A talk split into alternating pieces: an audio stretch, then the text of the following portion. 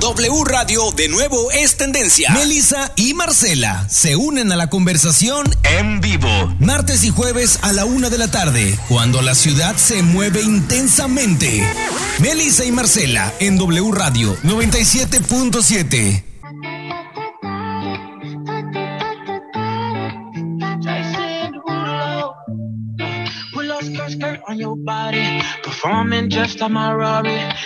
Estamos emocionadísimas de tenerte. Ella es Gaby Pérez Islas, es tanatóloga, es escritora, da conferencias, es famosa por todos los medios de comunicación habidos y por haber. Te vemos en tele, te escuchamos en radio, te tenemos en redes.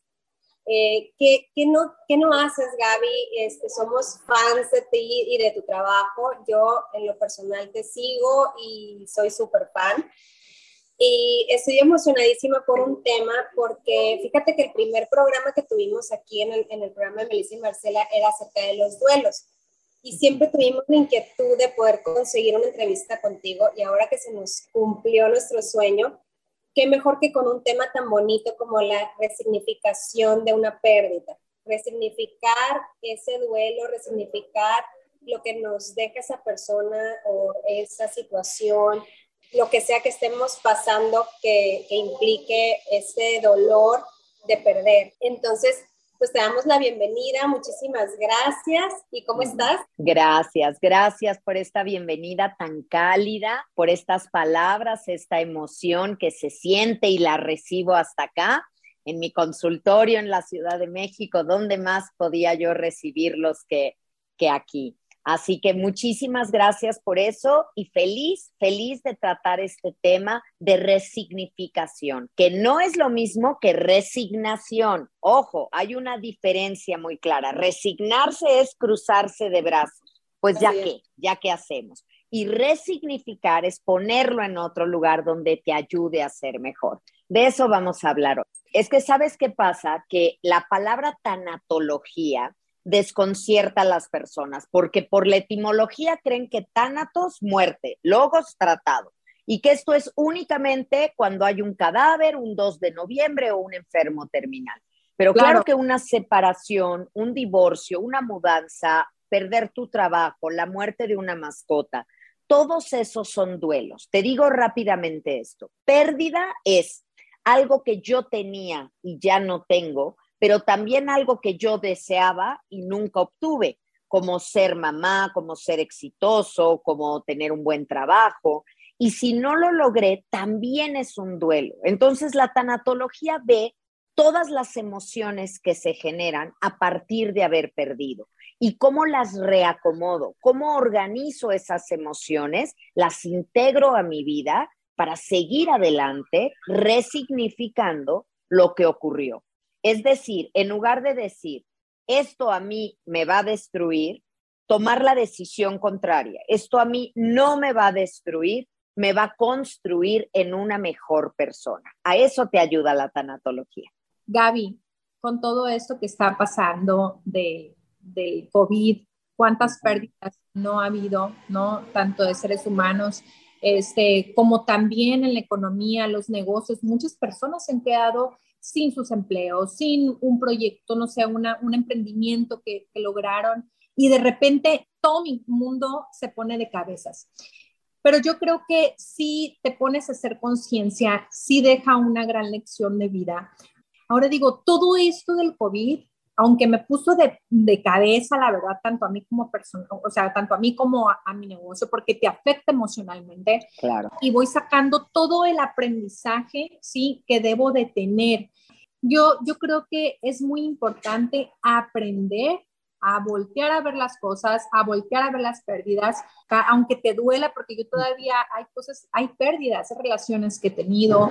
Incluso, fíjate que hace en la mañana estaba escuchando una entrevista que le hiciste a Luz, pero me encantó porque ella al perder sus padres, pues empieza a sacar todo el aprendizaje. Y decimos, wow, la verdad, y qué importante es aprender de lo que nos está sucediendo día con día, porque yo creo que todos los días tenemos pérdidas. Es correcto, Marce. Y yo te diría que no sucede para que aprendamos. Yo no creo que la vida tenga esos métodos didácticos tan bruscos de toma para que aprendas, te quito esto para que lo valores. No, no creo que funcione así. Pero sí creo, y perdóname si esto suena brusco, sí creo que a esta vida venimos a perder y no a ganar. Porque cuando ganamos algo, pues te aplauden, te va bien, te da una medalla, te dura cinco minutos esa sensación y después ya, y a lo mejor hasta puedes alimentar el ego, pero cuando pierdes, ahí viene una reflexión mayor. En la pérdida está el crecimiento, el aprendizaje. Y aquí venimos, esto es una escuela. Entonces, si el COVID ha servido a que revaloremos a las personas, los puestos, lo que hacemos, qué bueno que extraemos ese significado. Ojalá no hubiera sido a este costo tan alto porque a este precio no queremos las lecciones. Le ha costado la vida a 300 mil personas en nuestro país y esto es durísimo, durísimo, 3 millones de contagiados. O sea, creo que todavía no dimensionamos lo que es una pandemia y nos seguimos culpando a nosotros de que pudimos haber hecho las cosas diferentes, cuando no, todos hemos sido víctimas aquí, pero ahora vamos a demostrar de qué estamos hechos y cómo nos crecemos y cómo resignificamos lo ocurrido para convertirnos en una mejor versión de nosotros mismos. Claro, así es, indudablemente. Y también yo creo que lo, que más a veces a las, mujeres, a, las personas nos gusta, digo, ya sabemos que la, ausencia cuando se muere alguien, pues es sumamente doloroso y cómo lo va superando. Pero cuando terminas una relación, y que estás estancado y, de verdad a veces el cuerpo se te pone de escalofrío, sientes, yo, yo, yo he pasado por ahí, digo, es que todavía siento esa pérdida, no la supero, ¿cuándo voy a superar? Ya hice todo el, análisis del todo lo bueno, todo lo malo de esta relación, pero todavía sigo con el dolor. Entonces... Ok, los tanatólogos no usamos la palabra superar, porque superar significa dejar atrás. Yo ya te superé, te rebasé y te dejé atrás. Nosotros hablamos de aceptar y hay que saber aceptar en la vida cuando algo se termina. Como tanatóloga, pues me toca trabajar con enfermos terminales, con personas en proceso de duelo y siempre digo algo, guarda tus lágrimas para quien se tiene que ir pero para quien se quiere ir de tu vida, Marce, acompáñalo a la puerta. Acompáñalo a la puerta, porque el chiste es mantener la proporción correcta en la vida. Te puedo querer mucho, pero no te quiero más de lo que me quiero a mí. Y si tú te quieres ir de mi vida y tú ya no quieres estar conmigo, adelante, tienes derecho, pero yo sí quiero estar conmigo. Y cuando mantienes ese equilibrio sano, sales adelante de cualquier ruptura amorosa, de cualquier traición, de cualquier infidelidad porque sin ti tu vida no es posible. Sin ese hombre o sin esa mujer, sí. Y eso es lo que tienes que recordar. Si yo estoy conmigo, ¿quién en contra? Claro. ¿Qué recomiendas tú para las personas? También otro, otra pregunta que te tengo es que hay tantas en este tema. Tengo un caso ya muy cerca y le mando un fuerte abrazo a mi amiga. Yo sé que eh, si escucha este podcast, no quiero decir su nombre por, por lealtad a ella, pero su mamá está, le acaban de avisar que a la familia que está, le queda tres meses de vida, le encontraron cáncer en su cerebro. Digo, ¿cómo, cómo, cómo te preparas para una muerte tan, tan, o sea, que te dicen es que ya en tres meses no está, ¿cómo vas procesando ese dolor? Porque es, agonizante, yo creo que que te digan a tu mamá o a tu papá le quedan tres meses de vida, dices, ¿qué haces en esos tres meses? O sea, un, un tanatólogo, un tanatólogo te, te, va a ir acompañando. Pero, ¿qué, ¿qué opinas sobre este tema, Gaby? Mira, creo que la muerte repentina es la peor pérdida de todas, porque aquí tu amiga tiene la oportunidad en estos tres meses o los que sean, porque diagnóstico no es destino, entonces no sabemos cuántos meses sean, pero tiene la oportunidad de ser su mejor versión de querer a su mamá, de estar ahí para ella, de acompañarla, de apapacharla.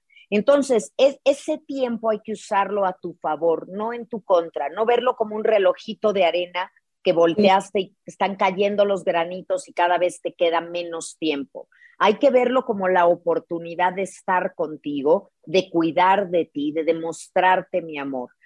lo que hablábamos del COVID es, se enferma alguien, lo llevas al hospital, no lo puedes cuidar, no puedes estar a su lado y luego te dicen que falleció. Entonces, este es el momento que tu amiga sopese esta bendición no pedida, que es un regalo envuelto en una envoltura muy extraña, pero finalmente es un regalo. Saber que se va a ir, pero que todavía no, y que hasta el último minuto de vida tengas 60 segundos de luz. Eso es lo que buscamos con nuestro amor. No podemos hacer que alguien no muera, pero podemos hacer que sienta lo que lo queremos y que su paso por nuestra vida la ha hecho mucho mejor.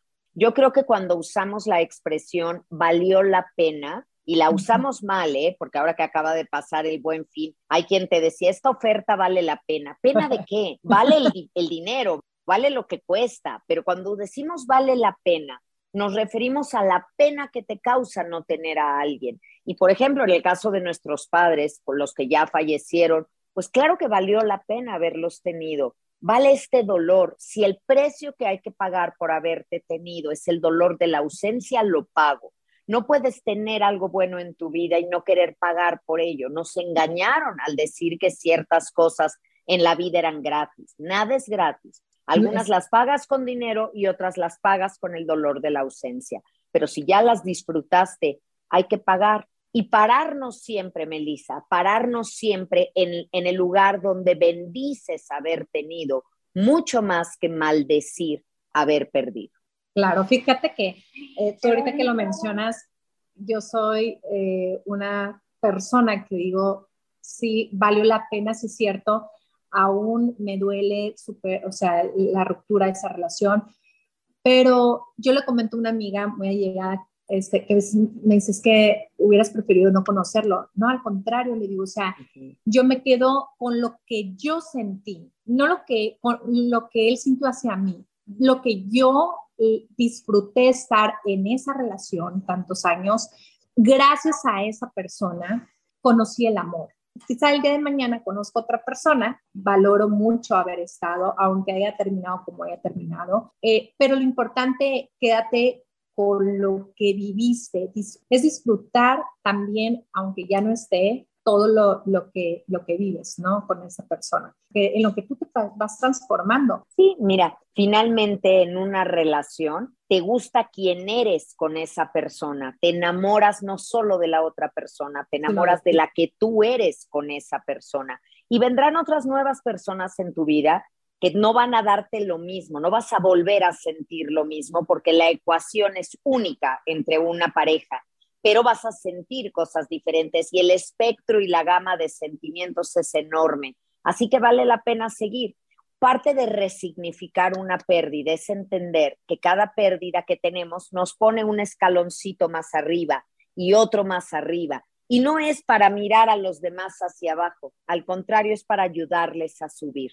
Hoy eres más sabia, más profunda, porque has sufrido, no somos lo que perdemos, pero sí somos lo que hacemos con lo que hemos perdido. El escalón se manifiesta solo al perder.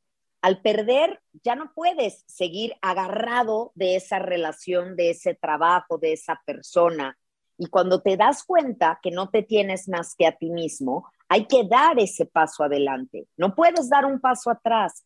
No existe eso. Y tampoco te debes de quedar quieto ese paso que das hacia adelante en el duelo siempre es un paso hacia arriba, hacia aceptar lo ocurrido y tomar la decisión de que esto no me va a destruir, me va a construir en una mejor persona. Lo primero, Melissa, lo primero es tomar postura en la vida. Si tú estás diciendo por dentro, yo no voy a poder con esto, yo no voy a poder, concedido, no vas a poder. Pero si tú por dentro te estás diciendo, esto no me va a destruir, me va a construir en una mejor persona. Adelante, así será. Pues a fin de cuentas es soltar. Sí, y darte cuenta que a veces sueltas tú y a veces alguien más te soltó, pero no te sueltes de ti mismo. Y yo, en mi caso, que soy una persona de fe, diría, no te sueltes de Dios. Nunca estamos sueltos por completo. Momento de hacer una pausa en Melissa y Marcela. Recuerda que si quieres volver a escuchar este programa, descarga nuestro podcast, Melissa y Marcela, en W Radio 97.7, también en Spotify y Google Podcast. Volvemos.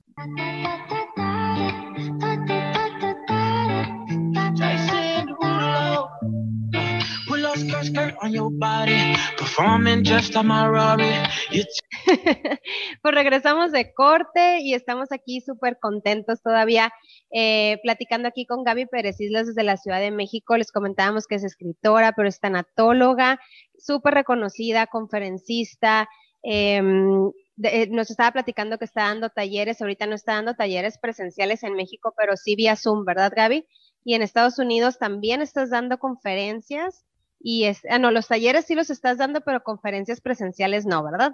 Eh, bueno, conferencias aquí en, en, la Ciudad de México o en la República Mexicana todavía no. Hice mi gira por Estados Unidos y ya en el 2022 ya voy a estar dando eh, conferencias y talleres en México. Entonces, ahí en mi página de internet, que es gavitanatóloga.com.mx, pueden consultar la agenda, que ya la vamos a subir muy pronto para el año que entra, donde voy a estar dando conferencias. Ay, pues padrísimo, Gaby, para que todos te sigan y los que ya te seguimos y los que no, que se metan a tus, a tus redes para toda la información, porque de verdad que vale la pena todo lo manejo de duelos, de pérdidas, pero en general todos los libros que tienes, el de cómo sanar un corazón roto, yo ya lo he leído dos veces, estoy enamorada de ese libro.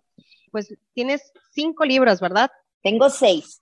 Tengo seis, Cómo curar un corazón roto fue el primero, salió hace 10 años. De hecho, el día 3 de diciembre voy a estar presentando esta nueva edición de aniversario con un capítulo nuevo de Duelo por COVID. Voy a estar en la FIL de Guadalajara, y por allá espero a todos mis amigos de Guadalajara.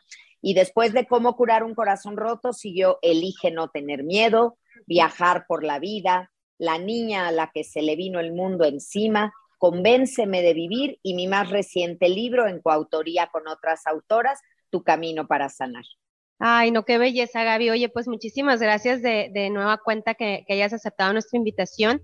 Y regresando al tema, pues nos estabas platicando de esos escaloncitos que, que estamos buscando al aprender a, a, a, caminarlos y a irlos subiendo para poder en, encontrar una razón de por qué duele tanto perder. Tú nos hablas de todo en sí, toda pérdida realmente es el aprendizaje y no aprendemos si no perdemos. Eso es pues el parteaguas, ¿no? Pero nadie quiere perder, ¿no? O sea, nadie quiere, o sea, sí, pues sí pago el, el, el que me va a doler haber conocido a la persona o el haber tenido a, a mis abuelos o el haber perdido una mascota. O sea, pagas, pagas ese, al final lo pagas y, y lo agradeces, ¿no? Pero a fin de cuentas vuelves a conocer a alguien, vuelves a, voltear, bueno, volteas a ver a otro familiar que quieres mucho que todavía sigue aquí contigo y dices, no, este te aferras, ¿no? El ser humano es de, mucho apego y nos cuesta mucho ese soltar. Somos de muchos apegos, de, llamarle mío, poner ese pronombre posesivo, es mi novio, es mi trabajo, es mi amiga, y la verdad es que todo nos es prestado en esta vida. Si recordamos una cosa, Melissa, los procesos de duelo son menos complicados. El corazón que se rompe no se hace pedazos, se abre y le cabe más amor y le caben nuevas personas. Hay que confiar en la fuerza de nuestro corazón, de nuestro espíritu para repararse, para reponerse y salir adelante, porque la mejor manera de honrar la memoria de alguien que te ha amado es seguir con su legado y volver a ser feliz. Ese es el mejor homenaje. No te mueras con tus muertos, decía Santa Teresa, porque ahí pues no hay ningún mérito, vive por ellos. Pero normalmente decimos, ya no quiero conocer a nadie, ya no quiero volver a querer, ya no quiero encariñarme, ya no quiero una mascota nueva, ya no, y te, y te cierras en el ya no quiero y te pierdes de muchas cosas también. La vida tiene sus pues redes y te las lanza como sirenas con su canto y vuelves a caer. Es como la típica sensación pues de cruda. Somos Sí, la, típica sensación de cruda de no vuelvo a tomar, ¿sabes? En el momento que te sientes mal, no vuelvo a tomar ni una copa jamás. Pero al día siguiente o dos días después estás bromeando, te ofrecen una copa y vuelves a tomarla. ¿Por qué? Porque pues te gusta el sabor, porque te gusta divertirte y así nos gusta el amor, nos gusta conocer personas, entonces nos volvemos a enamorar. Cerrarnos a la experiencia del amor solo por el miedo a que nos duela es negarte a vivir. Eso sucede con muchas mascotas. Cuando alguien pierde a su mascota, dice, yo no vuelvo a tener jamás un perro o un gato. ¿Para qué me compro sufrimientos? Bueno, porque tener una mascota es ampliar tu familia, es abrir el corazón a la oportunidad de un amor limpio de cuatro patas. ¿Cómo te vas a negar a eso? Ya sabes que cuando muera vas a sufrir, pero lo que viviste a su lado bien vale el dolor de haberlo perdido. Oye, Gaby, eh, y volviendo a, las ausencias, a las pérdidas más bien de, seres humanos ahora con todo esto del COVID, lo dijiste hace ratito, no tenemos, personas no tuvieron oportunidad de despedirse, pues te avisan de que lo entubaron, luego de que ya no hubo nada que hacer y pues no hubo ni tiempo de despedirte, no pudiste ir al, al o sea, no lo pudieron velar como, como acostumbramos. ¿Cómo te repones al, al no tener el tiempo para hacerlo y que pues de repente nada más te llega una cajita de cenizas? Es que necesitamos entender que lo que cuenta en la vida no es la recta final.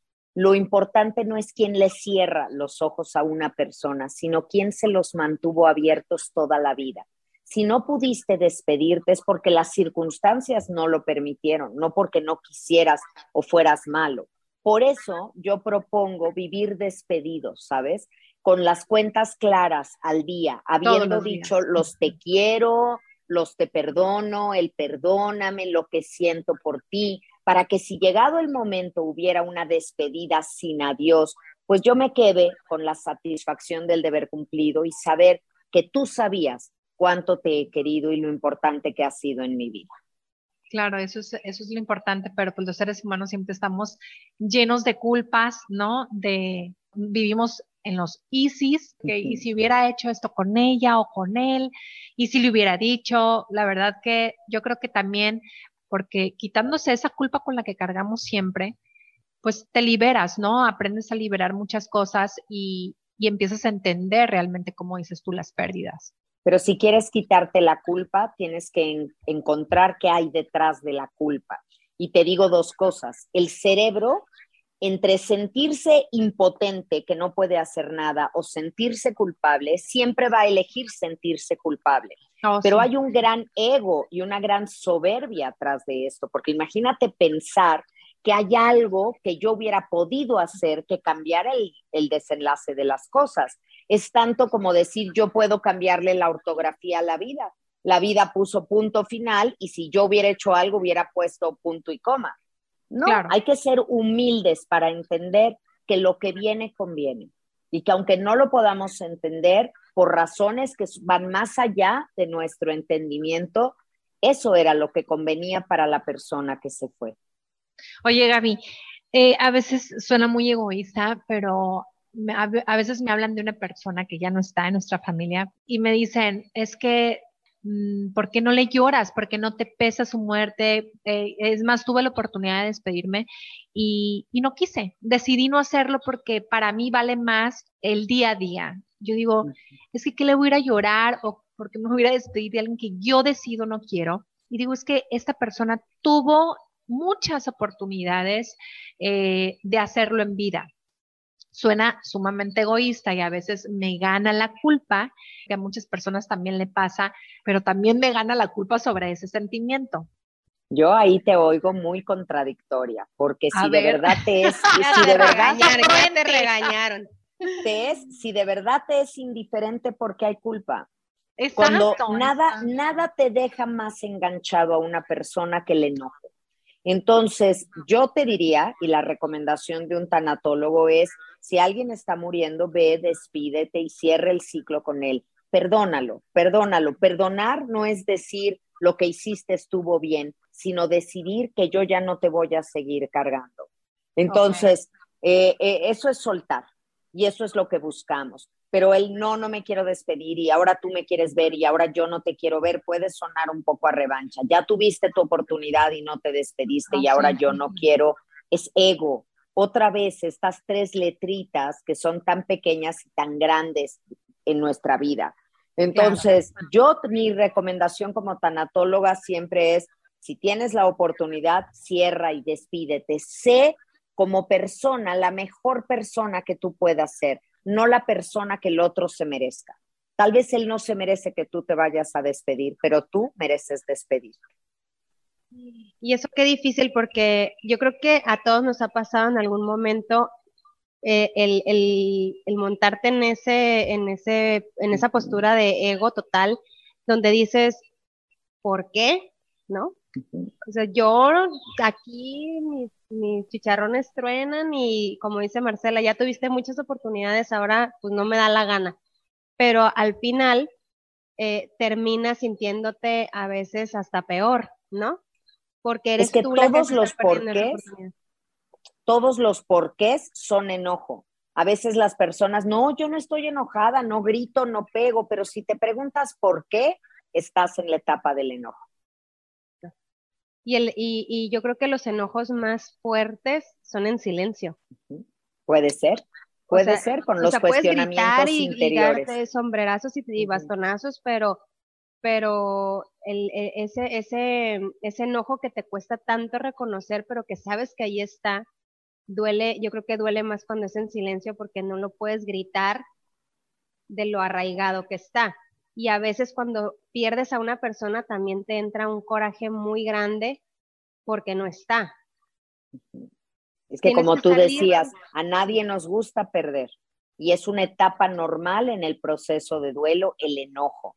Nos enojamos y luego tienes que decir, sí pasó, pero ya pasó. Ahora, ¿qué voy a hacer con esto? Porque por enojarme no me lo van a devolver. Pero ¿cómo llegas al qué hago con esto? Pues mira, yo creo que te va llevando el proceso. Al principio no lo puedes creer lo que pasó, se llama negación, es la primera etapa. No es cierto, están equivocados, va a volver. O sea, tu mente se acolchona para que no le caiga de golpe la dimensión de lo ocurrido. Si te quedas ahí demasiado tiempo, lo que al principio fue tu mejor amigo, ese mecanismo de defensa, se va a volver tu agresor, porque si no, te quedas en el duelo atorado. Después de la negación viene el enojo y te enojas porque perdiste. Y ahí es donde conviene hacer ejercicio, sacar tu enojo de una manera constructiva, escribirlo, dibujarlo, pintarlo, correrlo, pero no, no golpear a otro, no, no lastimarte a ti. Tienes que buscar maneras creativas para que ese enojo salga y no se te atore en la garganta. Después vas a empezar a negociar con la vida. Está bien, voy a ir con un tanatólogo, ok, voy a leer un libro de Gaby, voy a escuchar su podcast después de la pérdida. O sea, voy a hacer cosas y estoy negociando como transando con la vida de yo te doy y tú me das. Después caemos en una depresión, es la cuarta etapa en el proceso de duelo, es una depresión reactiva. Reacciono con depresión porque perdí el objeto de mi afecto.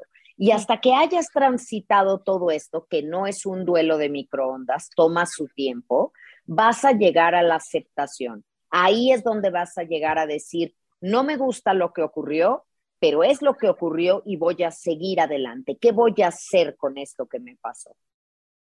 Y ya cuando, cuando decides hacer, es cuando encuentras ese significado que estamos buscando y que estamos hablando aquí, ¿no?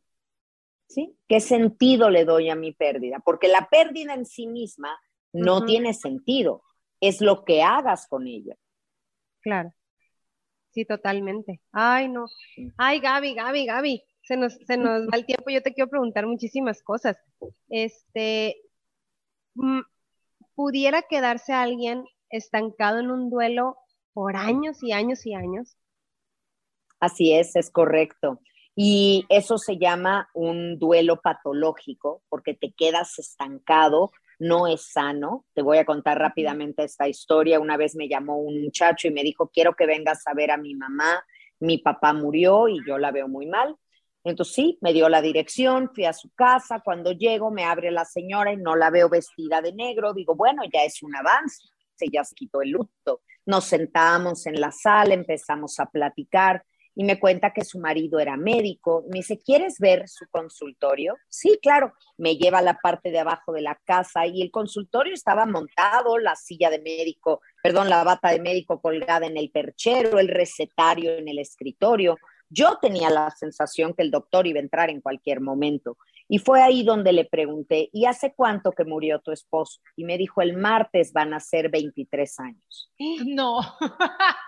No, no, no. Entonces, claramente, ella había mantenido ese consultorio, lo sacudía, volvía a acomodar las muestras médicas, la bata, estaba en negación. Su vida se había detenido, con, como ponerle pausa a una videocasetera. Pues claro, claro que estaba mal. Entonces, esto puede durar años. los demás se dan cuenta primero de lo mal que estás antes de que te des cuenta tú. El duelo es un trampolín y nadie se puede quedar a vivir en un trampolín. ¿Qué lugar más incómodo, más inseguro, más movible?